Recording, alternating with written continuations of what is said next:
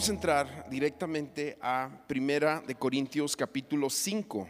Si traes tu Biblia física o si traes tu teléfono móvil, ve conmigo al capítulo 5, capítulo 5 de Primera Carta a los Corintios. ¿Y qué les parece si oramos y, y pedimos al Espíritu Santo que nos hable en esta noche? Yo creo que Él nos quiere hablar. Amén. Que encuentre en nosotros corazones abiertos, receptivos honestos para poder recibir la palabra de Dios. Bueno, vamos a orar. Señor, gracias por este tiempo y por esta bendición de poder juntos venir y escuchar esta charla, esta, esta plática, esta enseñanza en estos capítulos de la Biblia. Habla con tu Espíritu Santo a través de mis labios para que podamos eh, entender y ser transformados, que tu palabra trae vida a nuestros corazones y entendimiento a nuestra mente pues ponemos, disponemos este tiempo delante de ti en el nombre de Jesús. Amén y amén. Muy bien, Primera de Corintios capítulo 5 y vamos a intentar también ver el capítulo 6 porque en realidad son capítulos cortos con pocos versículos, pero este, este par de capítulos le podríamos llamar, poner como título sabiduría en la disciplina de la iglesia, sabiduría en la disciplina de la iglesia. Eh, la semana pasada veíamos, hago este comentario nada más para rápidamente entrar en contexto, veíamos que la iglesia local, la iglesia local es como una familia, ¿sí? La iglesia de Jesucristo es como una familia que tiene su cultura, que tiene sus formas, sus maneras, sus, sus reglas. No, nos gusta usar esa palabra, pero hay ciertas reglas en cada familia, ¿verdad? Hay mamás que dicen, aquí vienen a, comer todos los sábados. Y, híjole, mano, ni te, se te ocurra contradecir la, la voz de tu madre. Este, y hay familias que así son, tienen sus situaciones. Pues la iglesia local, la, vaya, las iglesias también tienen sus, sus formas, sus culturas, sus maneras de abordar ciertas cosas. Y una de las cosas que como en las familias, también en la iglesia es una realidad, es la disciplina. Cuando hablamos de disciplina no estamos hablando de esos elementos de formación en la vida de una persona, sino de esos elementos donde alguien, como dice la palabra, tiene que haber una disciplina slash corrección. La iglesia también tiene que corregir ciertas cosas, sobre todo cuando hay pecado, cuando hay manchas. Y la iglesia de Corinto, ya vimos en los primeros capítulos, no solamente manejaban división, no solamente había esta filosofía inmiscuida del imperio grecorromano, de la mentalidad griega en medio de ellos, sino que también había, eh, estaba manchada eh, ahora vamos a entrar al capítulo 5, vamos a ver que está manchada con pecado. ¿sí? Hay un pecado ahí muy fuerte sucediendo que lo vamos a leer. O sea, yo voy a leer de la palabra, ¿eh? yo no estoy inventando cosas aquí.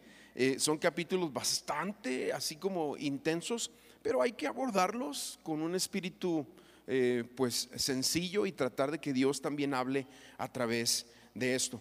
El problema con la iglesia de Corinto, ya te estaba diciendo, no es nada más que estaba dividida, sino que estaba manchada. Había pecado en la iglesia y este era el problema. Todos lo sabían y nadie hacía nada al respecto. Sí, nadie hacía nada al respecto. Ahora, hay que entender algo antes de entrar al tema. No hay iglesias perfectas. No hay iglesias perfectas. ¿Sabes por qué? Porque está formada por gente imperfecta como tú y como yo. Muchas personas, paréntesis que a lo mejor está de más, pero como quiera lo tengo que hacer, le ponen demasiada deidad a los pastores. Por Dios, nomás que vivas con nosotros una semanita para que te desilusiones. ¿Por qué hacemos eso? ¿Por qué le ponemos tanta deidad así como que no es no estamos hablando de deshonrar tampoco, ¿eh? no, no estoy diciendo que me faltes al respeto.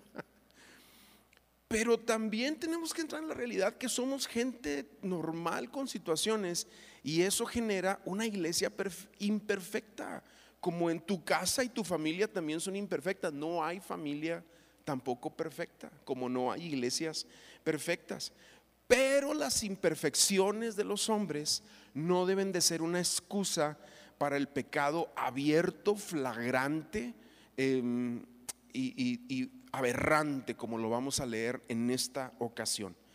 Em, Y así como los padres disciplinan a sus hijos en amor, la iglesia también debe disciplinar a sus miembros en amor. Ahora, yo sé que a lo mejor cuando empezamos a hablar de este tema, tú podrías estar pensando, bueno, pero porque somos buenísimos para eso.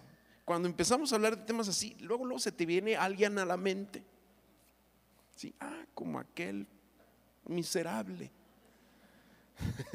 Siempre se nos viene al, pero no lo veas así. Aquí no estamos hablando de un tipo de pecado de alguien que tuvo un desacuerdo con el pastor y tiene que ser disciplinado y gente que sale herida porque en un desacuerdo ahí con el liderazgo les echaron casi una maldición gitana y salieron bien heridos de esa iglesia y llegan y nos platican, ¿verdad? No, es que yo eh, vengo y el pastor me hizo bu y yo me entristecí y no estoy hablando de ese tipo de cosas.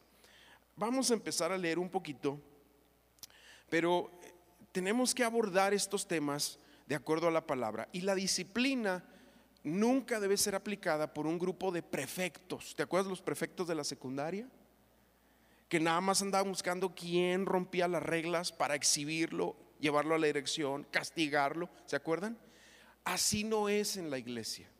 La iglesia, el pecado tiene que ser abordado por gente restaurada, entendiendo lo siguiente, que nosotros también como pecadores, Dios nos ha visitado con su amor y su misericordia.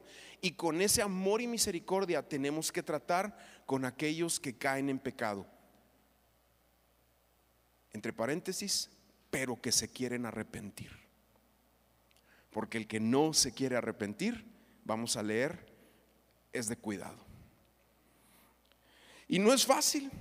Quizás esa era la razón por la cual ellos, como la iglesia, como iglesia en Corinto, estaban dejando pasar esta situación. No es fácil, pero el apóstol Pablo en este capítulo 5 y 6 les presenta tres consideraciones que como iglesia ellos tienen que tomar en cuenta. Entonces empezamos aquí el tema. Primero, tienen, tenían que considerar, o sea, les está diciendo Pablo, consideren la iglesia, hablando de su testimonio. Ahora, antes de leer, ¿qué representa el pecado en medio de la iglesia? Porque nosotros como hijos suyos, como discípulos, hemos sido llamados a vivir en santidad. Y si tú amas a tu iglesia donde tú asistes, donde tú eres parte, aquellos que me estén viendo, los que están aquí en casa, si tú realmente amas a tu iglesia donde tú asistes, no es normal, como si tú amas a tu familia, no es normal que te desintereses por el pecado de alguno de sus miembros, como tú no te puedes desinteresar por el pecado de tu hermano o de tu papá o de, o de tu mamá o de uno de tus hijos. Sí, o sea, eso es algo que está pegado a nosotros por cuanto eh, no queremos que el pecado arruine y dañe el testimonio de la iglesia. Ahora, yo eh, creo que la iglesia moderna la iglesia del siglo XXI donde estamos, somos como la iglesia de Corinto. Yo, yo no tengo temor de decirlo así. Y ahorita vamos a ir leyendo y te voy a decir el por qué. Pero tenemos que crecer para que el Señor nos renueve como iglesia y entendamos que no es normal el pecado en medio de la iglesia, de la congregación. Entonces, consideren la iglesia lo primero. Y dentro de este punto, eh, empezamos leyendo, pero aquí hay algo que entender. Hay que lamentar el pecado. Fíjate cómo les dice Pablo. Punto número uno del, de este inciso A de considerar la iglesia es hay que lamentar el pecado. Empiezo leyendo. Se ha sabido de un caso de inmoralidad sexual entre ustedes, que ni siquiera los paganos tolerarían. Y es que uno de ustedes tiene como mujer a la esposa de su padre. Ustedes están engreídos ¿No deberían más bien lamentar lo sucedido y expulsar de entre ustedes al que cometió tal acción? Híjole, man. Pues el apóstol Pablo como papá llega y se habla con un hijo y le habla directo, no le, no le anda con rollos, no le anda evadiendo, no, no, no, le habla directo. Hay un pecado entre ustedes y es, hay que lamentarlo. Ahora, la palabra lamentar que se usa aquí, que acabamos de leer, es la palabra en griego que podríamos traducir al español como lamento, pero para que lo puedas entender más fuertemente, está hablando de un duelo, de un duelo. De hecho, muchas traducciones, por ejemplo en inglés, se traduce duelo, como cuando muere un ser querido, alguien a quien tú amabas y entras en un profundo duelo. Aquellos que han perdido gente y saben lo que es dolerse por alguien, es ese sentimiento que Pablo les está diciendo. Sin embargo, la reacción de la iglesia en medio de alguien que está en un pecado, en lugar de, de estar en este duelo, porque el testimonio de la iglesia está siendo manchada, están engreídos pensando, ah, es que somos la iglesia del siglo XXI. Claro, ellos eran la iglesia griega del primer siglo, pero están pensando, es que estamos en Grecia, estamos en un lugar de, cultura, de avance, de tecnología, de filosofía, eh, lo que tú puedas estar pensando, pero sí o no es parecida a la actitud de hoy que nos Pareciera que nos vale como iglesia cuando alguien está en pecado y como que todos nos volteamos, nos hacemos de la vista gorda y mejor no decimos nada porque tenemos un mal entendimiento de la confrontación. Y aquí es lo que empezamos a ver en lo que Pablo está hablando. Y el pecado es bastante escandaloso. El problema radicaba en, en lo siguiente, que esta persona era miembro de la iglesia, ahora alguien que asistía regularmente, bueno, y, quitamos esa palabra asistía, eh, no era un asistente, era un miembro de la iglesia, alguien que servía, alguien que imagínate, llegaba, adoraba, levantaba sus manos, se sentaba. Eh, eh, en las primeras, segundas o donde sea que se, se sentara, todo el mundo lo conocía, llegaba de la mano con la mujer de su padre. Y todo el mundo se hacía para un lado y nadie decía nada. Y Pablo, perdón, ay, perdón.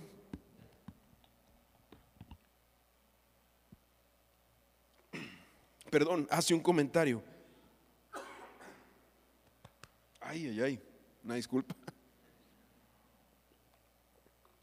Hace un comentario, ni siquiera los paganos lo tolerarían. O sea, está diciendo lo siguiente, hay un código moral universal. ¿Sí? Hay un código moral universal. Y eso no se toleraría. Eh, versículos 3 al 5 dice, gracias mi amor, pero si me lo como me ahogo después, más se atora ahí.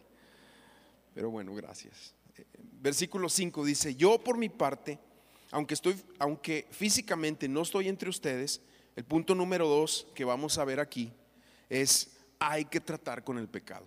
¿sí? Hay que tratar. Vamos a ver una palabra específica pero se me hace muy fuerte.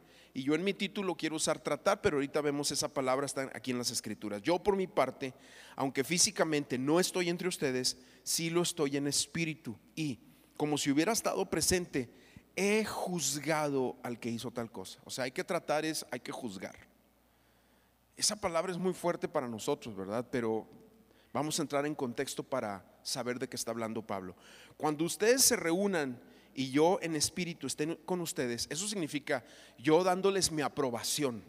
No significa que Pablo había un fantasma de Pablo ahí. No, no, no. Es Pablo dándole su aprobación. Dice, en el nombre de nuestro Señor Jesucristo y con su poder, o sea, con el Espíritu Santo en medio, entreguen a ese hombre a Satanás para que lo destruya. Oh, híjole, por eso se me atoró ahorita, yo creo, ¿verdad? Porque estamos entrando en un tema bien complicado. Pero vamos a ver qué significa eso. O sea, obviamente la palabra está escrita en, una forma antigua, pero eh, dice, entreguen a ese hombre a Satanás para que lo destruya, a fin de que su espíritu sea salvado para el día del Señor Jesús. Ok, aquí Pablo no está hablando de lo que nos dice Mateo 7.1. Dice, no juzguen para que no sean juzgados. Jesús en el Sermón del Monte, en este pasaje, está diciendo que no es correcto juzgar las motivaciones de las personas, sobre todo si no conocemos realmente cada caso. El pecado público expresado en una conducta errada sí tiene que ser tratado por la iglesia como en un juicio, pero no es de que un día tú vas a llegar aquí y yo voy a estar vestido así con unas vestimentas, ¿verdad? Y haciendo un juicio con alguien. no, no, no, no estamos hablando de eso, pero sí estamos hablando que este tipo de actitudes tienen que ser confrontadas, tienen que ser confrontadas. Y lo que Pablo está diciendo aquí es que si esta persona no se arrepiente, díganle que ya no sea parte de la iglesia. Díganle que ya no sea parte de la iglesia. Ahora, eso suena bien fuerte, obviamente. Pero tú tienes que entender algo, entregar a Satanás no significa que la iglesia tenga el poder de privarle a alguien de su salvación o de otorgarle salvación. La iglesia no tiene poder de otorgar salvación, eso nada más lo tiene Dios. Estamos claros con eso, tenemos que entenderlo, porque se piensa que como institución la iglesia tiene ese poder, pero no es cierto. Ese poder solamente lo tiene Jesucristo a través de su obra en la cruz y nosotros recibiéndola por fe. Lo que nos dice Efesios capítulo 2, versículos 8 y 9. El único que puede hablar sobre la salvación de una persona es el mismo Dios. Entonces, más bien expulsar a alguien significa sacarlo de la comunidad de creyentes en caso de que no se quiera arrepentir. Ahora, nosotros en la segunda carta de Corintios, igual y la vemos después de esta, no sabemos, pero este hombre se arrepiente. Y ahora Pablo le dice, abrácenlo para que la tristeza no lo vaya a matar. ¿Sí? Es lo que estamos entendiendo. Es como un padre que está diciendo, hijo, te disciplinas, porque aquí en la casa así son las reglas, así son las cosas. Pero el hijo si se arrepiente, ¿qué hace el padre? El padre lo recibe. Nosotros vemos el caso del hijo pródigo. El hijo pródigo... Eh, le fue con el papá, le dijo, dame eh, lo que me toca de herencia, este, lo fue y lo despilfarró, hizo tontería y media, eh, eh, el papá no, no, bajó sus, sus requerimientos, el, el, papá no bajó sus demandas, el papá no le dijo, ah, sí, no te importa, mira hijo, no no, no te preocupes, tráete a las prostitutas a la casa, no pasa nada. El papá no le dijo eso. El muchacho se fue, le fue pero mal. Y cuando estaba comiendo entre los cerdos, dice, volvió en sí. Creo que fue Dios quien le alumbró el entendimiento y dice, en la casa de mi padre, yo estaría mejor si fuera uno de sus jornaleros. Estaría mucho mejor que estoy aquí. Aquí estoy perdiendo la vida. Y va arrepentido. Pero la Biblia nos dice que el papá estaba en el balcón de su casa, en la terraza, esperando todos los días, ¿cuándo regresará mi hijo? El padre no bajó las demandas, pero tenía la esperanza. Y como un papá oraba seguramente por el regreso de su hijo. Y cuando lo ve venir, aunque el muchacho ya traía todo el discurso de arrepentimiento que le iba a expresar a su papá, el papá va, lo aborda y antes de que salieran las palabras de su boca, el papá lo besa, lo viste, porque tiene un corazón de padre. Entonces nosotros tenemos que entender leyendo todo el contexto. Claro que si tú sacas un versículo de estos de contexto y alguien le dice, no hombre, pues arrepiéntete o te entrego a Satanás. Pues que la lengua se te haga chicharrón, ¿verdad? Porque no es así. Tenemos que leer todas las dos epístolas para poder entender lo que Pablo está hablando aquí. Porque la iglesia es una cobertura, como la familia es una cobertura. ¿eh? La iglesia es una, una así como los padres te protegen, te alimentan, te crían, te educan. Así como en una familia el papá eh, paga tu seguro médico, tu seguro social o, lo que sea, ¿verdad? en cada casa será eh, distinta la situación. Pero así como padres, nosotros proveemos una cobertura en nuestra casa, la iglesia también provee una cobertura espiritual. Y esto es algo que tenemos que entender. Claro que este es otro tema y hago un pequeño paréntesis, pero ese tema de las coberturas también está muy abusado por predicadores modernos, donde donde meten a la gente un miedo de que si me voy de la iglesia y si me salgo de su cobertura, pues me va a dar COVID y me voy a morir. La verdad, hay mucha gente que, y hay pastores que así lo expresan, y hay pastores que así lo dijeron, se fueron de mi iglesia, les dio COVID y se murieron. Dios los libre por esas palabras. Y eso es lo que hay que tener mucho cuidado. Tenemos que entender esta parte. Pero, pero el pecado dentro del liderazgo y de los miembros participantes dentro de la iglesia no habla de un asistente. ¿eh?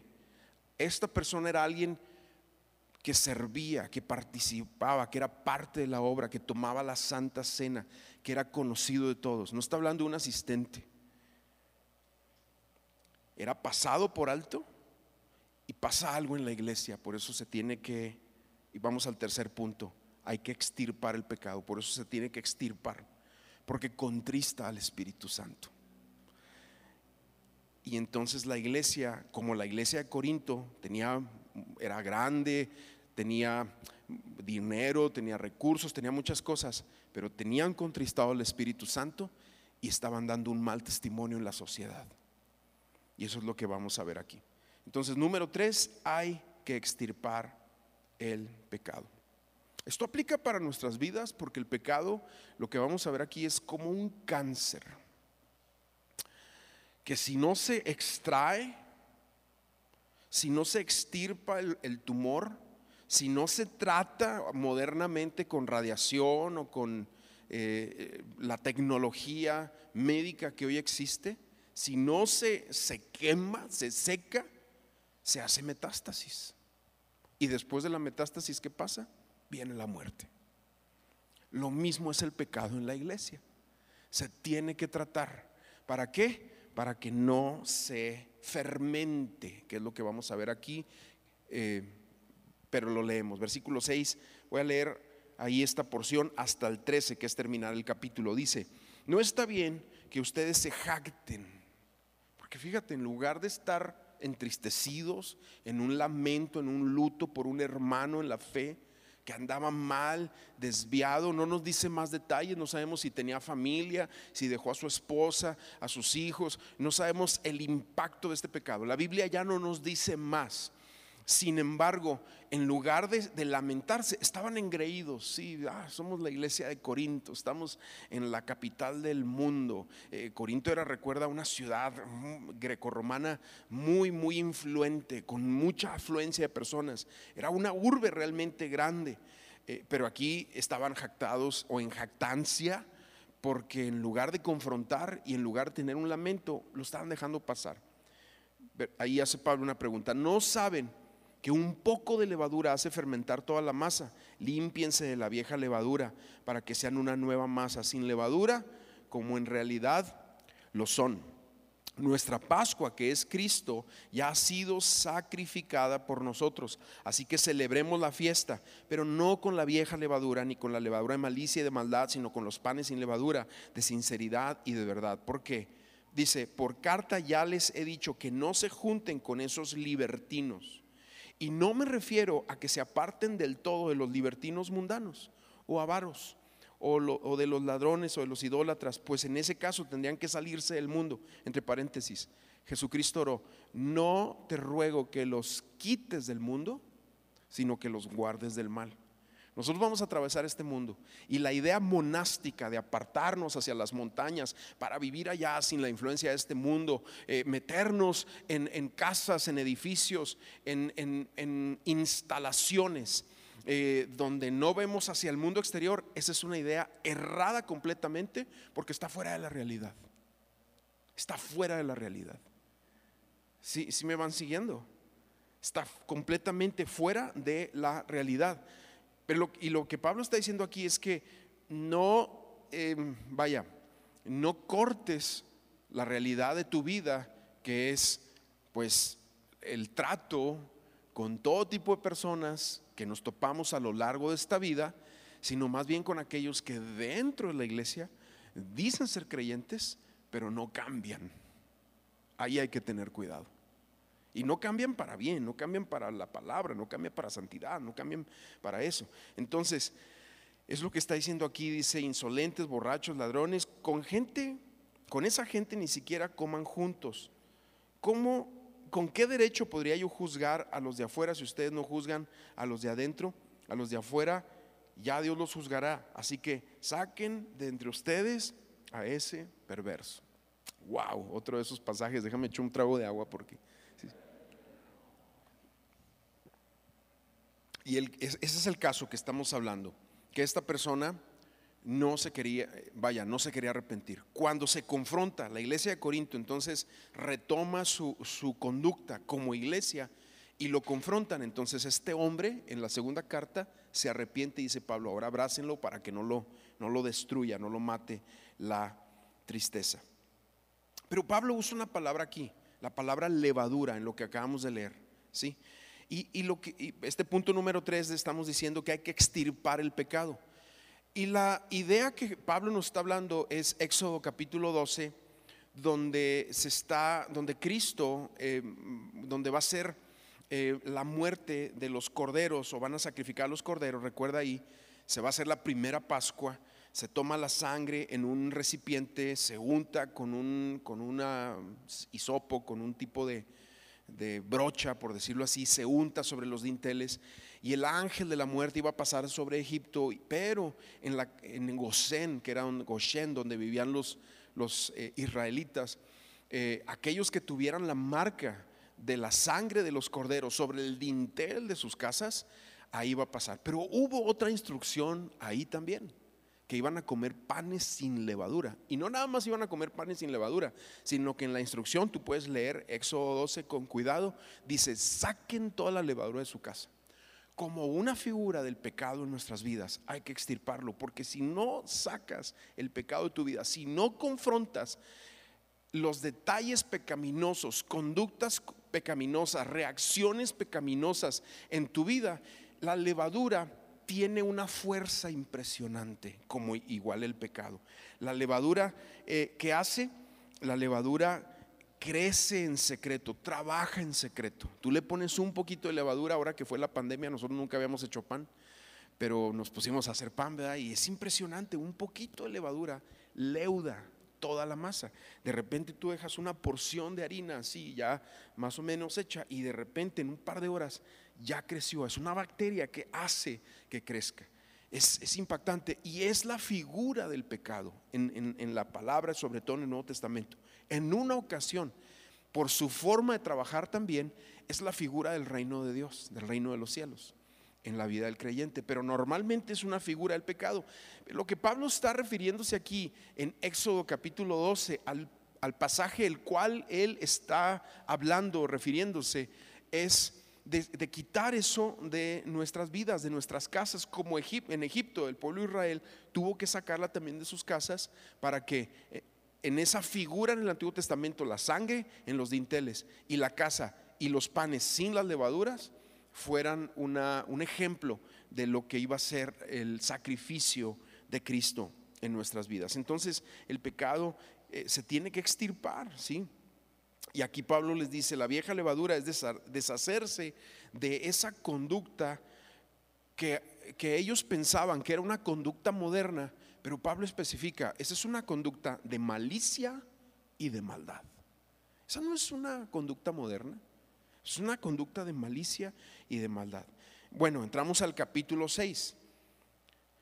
Dijimos primero, consideren a la iglesia, porque la iglesia, eh, por aquellos que son sus miembros, tiene que ser considerada en el sentido de guardar, eh, de que no se caigan en estas conductas de pecado flagrante, eh, aberrante, como lo estamos leyendo. Claro que todos manejamos a, lo largo de nuestras vidas momentos donde, donde caemos, donde hay situaciones donde pecamos, pero el Espíritu Santo nos redarguye y volvemos.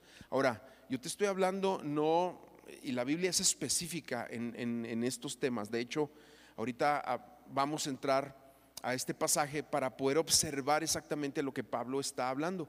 Pero claro que tú y yo eh, estamos en un continuo pedir perdón al Señor por actitudes y cosas. Pero eso es una cosa muy distinto a una práctica del pecado, ¿sí?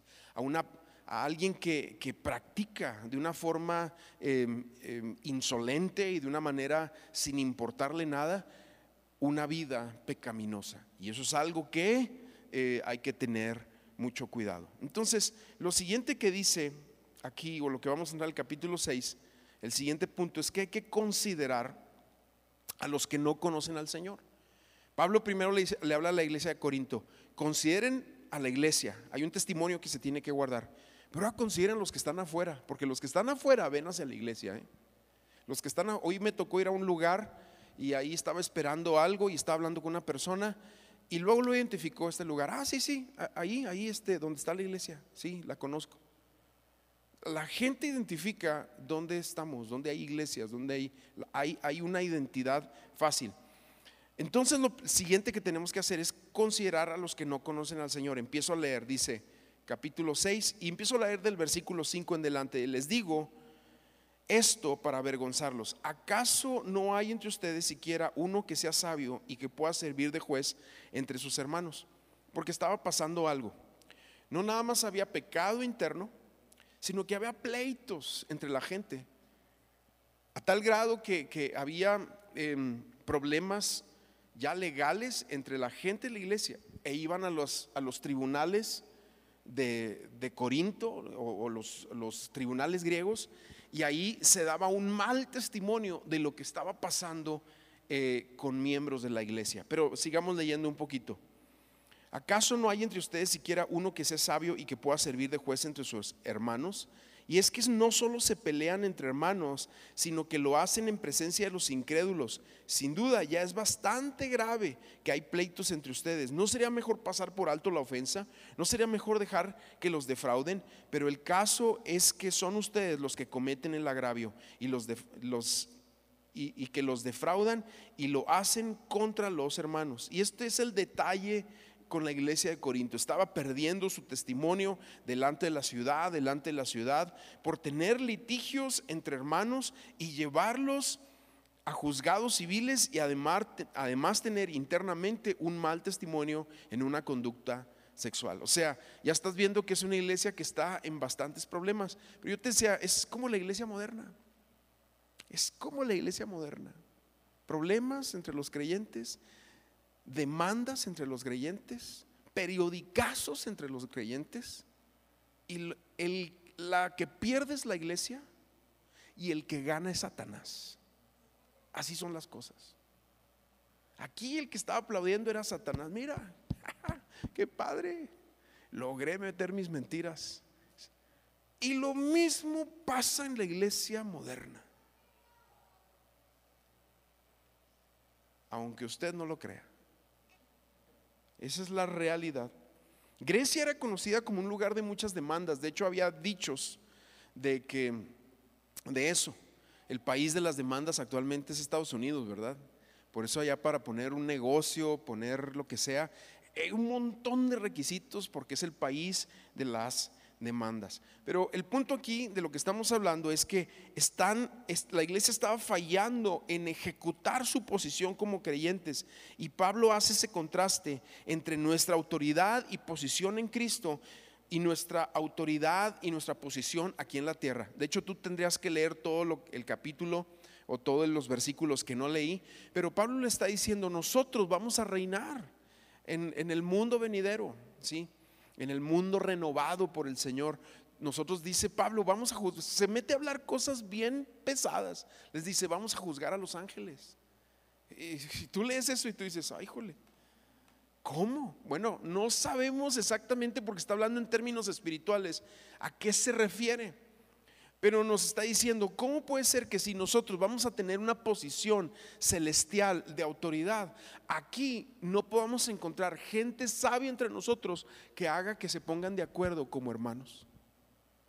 Entonces a eso está llamando la iglesia, ¿sí? A que consideren a los que no conocen al, del Señor. Pero a partir de los siguientes versículos, empezamos a leer versículo 9, hay que considerar a nuestro Señor Jesucristo, a nuestro Dios a nuestro Señor. Hay que tener, esta es la tercera consideración. Primero la iglesia, luego los que no conocen al Señor, pero ahora hay que considerar cuál es el plan de Dios en nosotros. Em, porque este problema aquí en Corinto eh, era muy fuerte. Em, recuerda, yo te dije en la introducción cuando hablábamos de Corinto, que ahí se le hablaba o se decía corintianizar, porque era un lugar de mucha promiscuidad. Em, eso lo vimos en la introducción.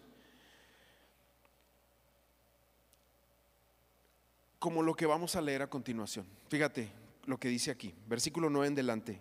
¿Acaso no saben que los injustos no heredarán el reino de Dios? No se equivoquen. Y solo estoy leyendo textual de la Biblia, esto no lo estoy inventando yo. Dice, ni los fornicarios, ni los idólatras, ni los adúlteros, ni los afeminados, ni los que se acuestan con hombres, ni los ladrones, ni los avaros, ni los borrachos, ni los mal hablados, ni los estafadores heredarán el reino de Dios. Y eso eran algunos de ustedes, pero ya han sido lavados, ya han sido santificados, ya han sido justificados en el nombre del Señor Jesús y por el Espíritu de nuestro Dios.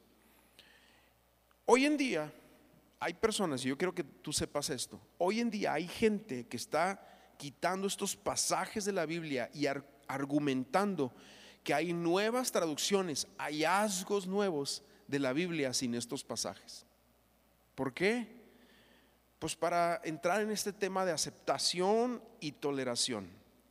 Pero no me quiero centrar en eso, porque ya bastantes problemas puede causar. Lo más impresionante de lo que estamos leyendo aquí, lo más sobresaliente es el versículo 11. Y eso eran algunos de ustedes. Por eso ya han sido lavados, ya han sido santificados, ya han sido justificados en el nombre del Señor Jesús. Tú tienes que entender que en Corinto, esta ciudad tan complicada, porque este era Corinto, complicadísimo, era, era donde estaba el famoso templo de Afrodita que tenía mil prostitutas. Era muy común visitar ese templo. Pero había llegado el Evangelio y había transformado la ciudad.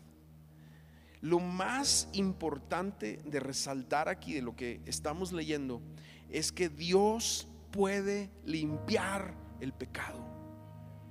Él puede limpiar el pecado sexual, cualquiera que sea, y Él puede transformar a los pecadores en nuevas criaturas si se arrepienten.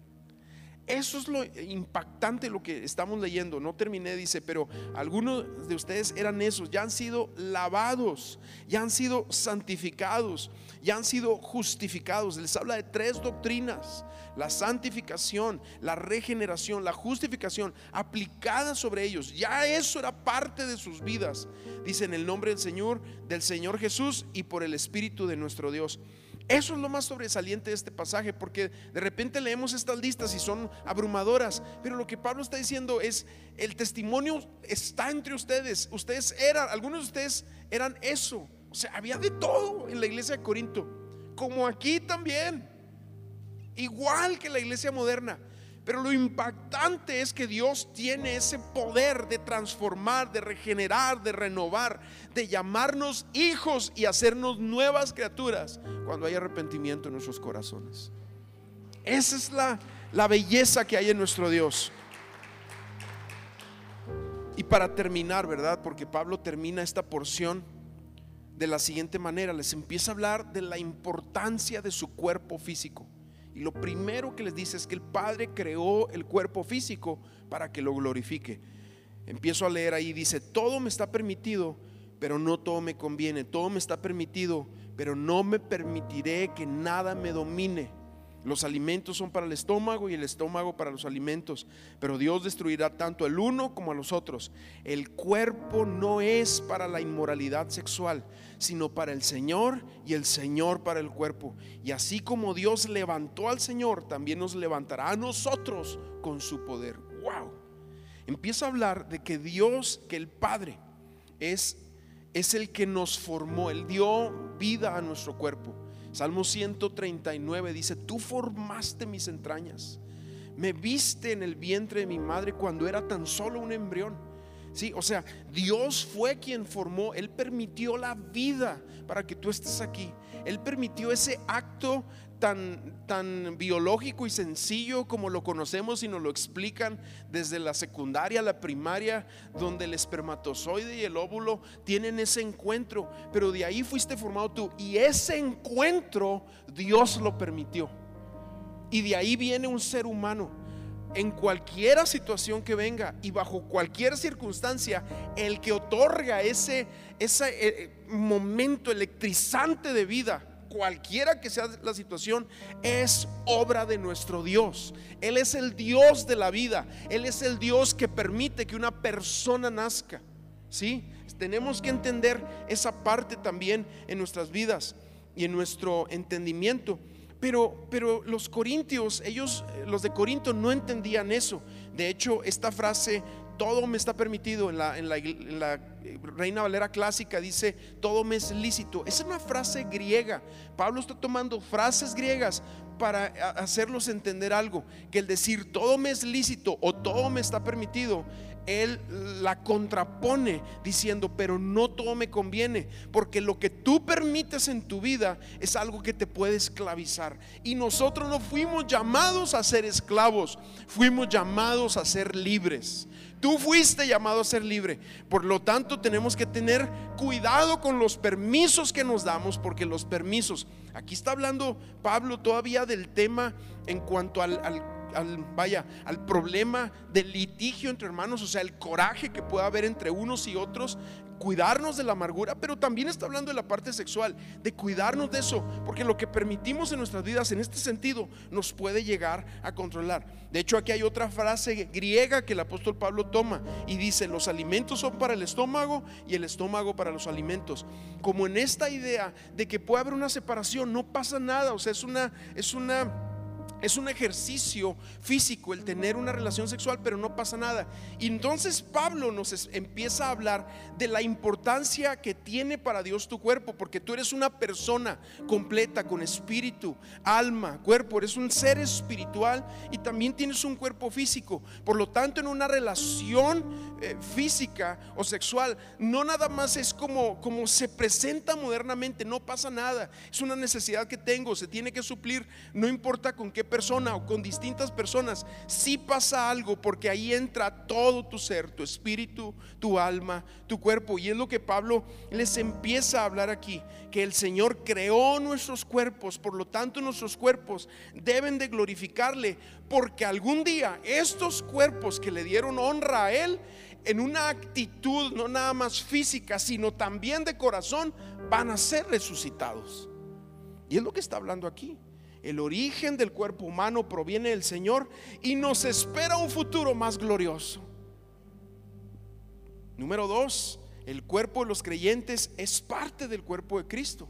O sea, no nada más lo creó Dios y Dios lo va a levantar, sino que ahora Pablo le está diciendo a la iglesia de Corinto, sean sabios en lo que estoy hablando, porque tu cuerpo es parte del cuerpo de Cristo. Fíjate, versículos 15 y 16 dice, ¿acaso no saben ustedes que sus cuerpos son miembros de Cristo?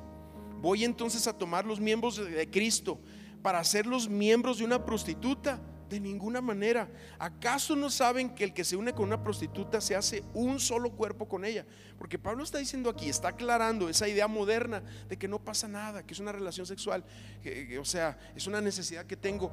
Eso es una mentira es una mentira totalmente diabólica y hay que tener cuidado con eso, que ronda en medio de nosotros. Dice, la escritura dice, los dos eran una, una sola carne, un solo ser, pero el que se une al Señor es un espíritu con Él. Ahora tú le perteneces a Él. De hecho, eso significa el bautizo. El bautismo no es una, un ritual de la iglesia buscando estar bien con Dios en un futuro.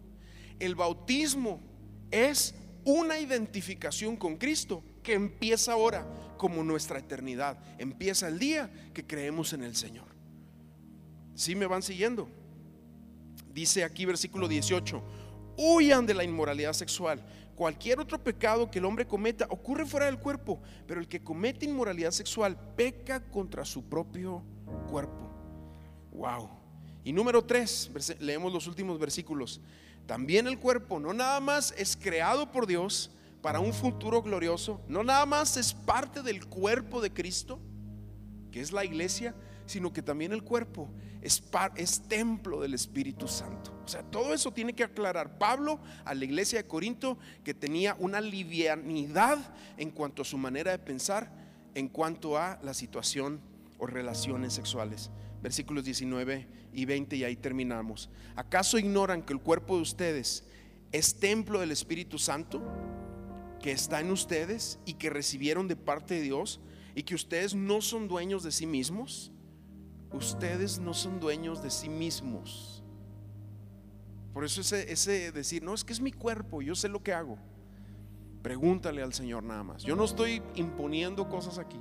Ni estoy diciendo que algo está mal o que está bien, pero lo que vas a hacer con tu cuerpo, pregúntale al Señor.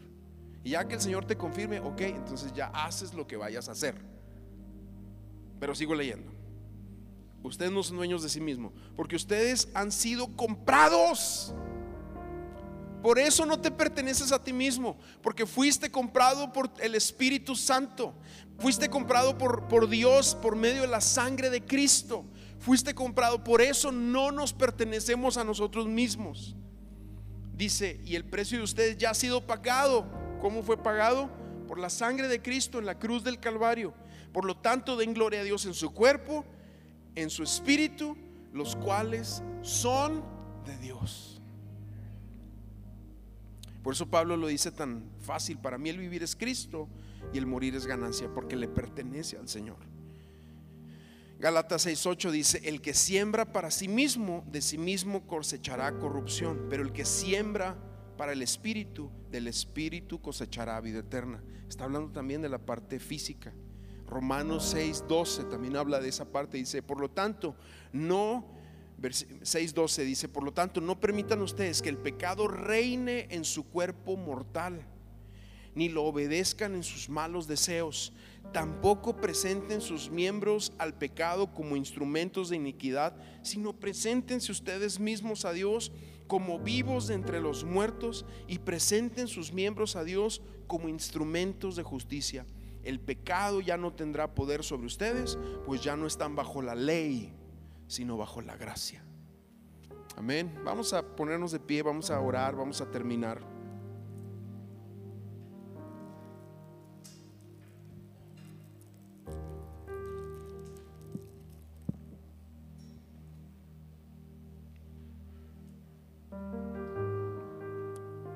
Espíritu Santo, tú eres el único que puede traer convicción de esto que estamos hablando si estas son simplemente palabras de un hombre explicadas aquí en un púlpito, no tienen efecto sobre ninguno de nosotros.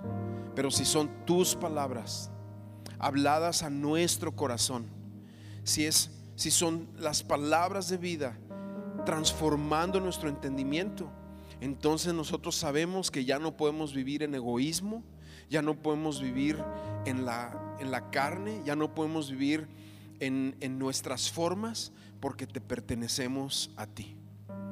Señor, esa es una convicción que solamente tú puedes traer sobre tu iglesia, sobre tus hijos, sobre los que nos están viendo. Y oramos esa gracia en esta hora para que tu palabra venga y traiga una sabiduría superior a la que tiene la gente de esta sociedad que no te conoce.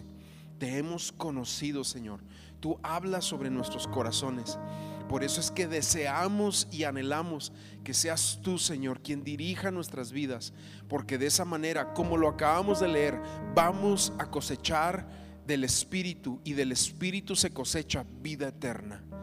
Así oramos en esta hora, Señor, para que tu presencia esté en nosotros, para que tu paz inunde nuestros corazones y para que tú nos des un entendimiento de esto, una convicción, Señor que no nos movamos por novedades, que no nos movamos por la sociedad, por la moda, por las redes, que nos movamos, seamos gente de tu palabra.